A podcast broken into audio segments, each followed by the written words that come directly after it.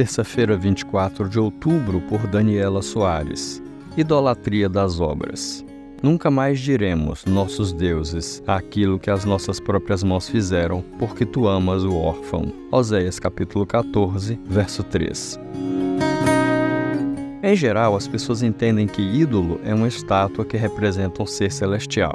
Nem sempre, contudo, é assim. Muitas vezes o ídolo é a própria obra das nossas mãos. Eu mesma fui confrontada pelo Espírito de Deus que me mostrou que até aquilo que faço no contexto da igreja pode se tornar um ídolo em meu coração. Uma das definições de ídolo é coisa intensamente admirada que é objeto de veneração. Sendo assim, quando a obra das nossas mãos se torna o alimento da alma, a satisfação do coração, a motivação principal, é idolatria. Tira-se o olhar de Deus, o Senhor, sustentador, Pai, Rei, centro da adoração, e começa-se a amar aquilo que nossas mãos fizeram.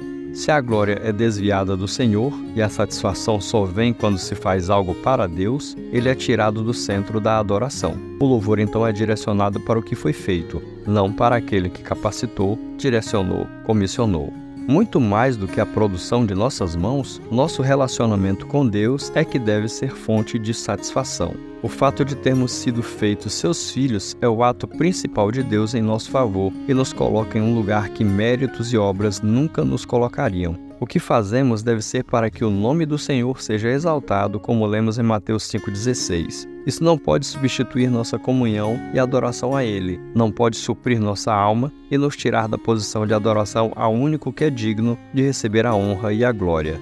Que Ele nos ajude.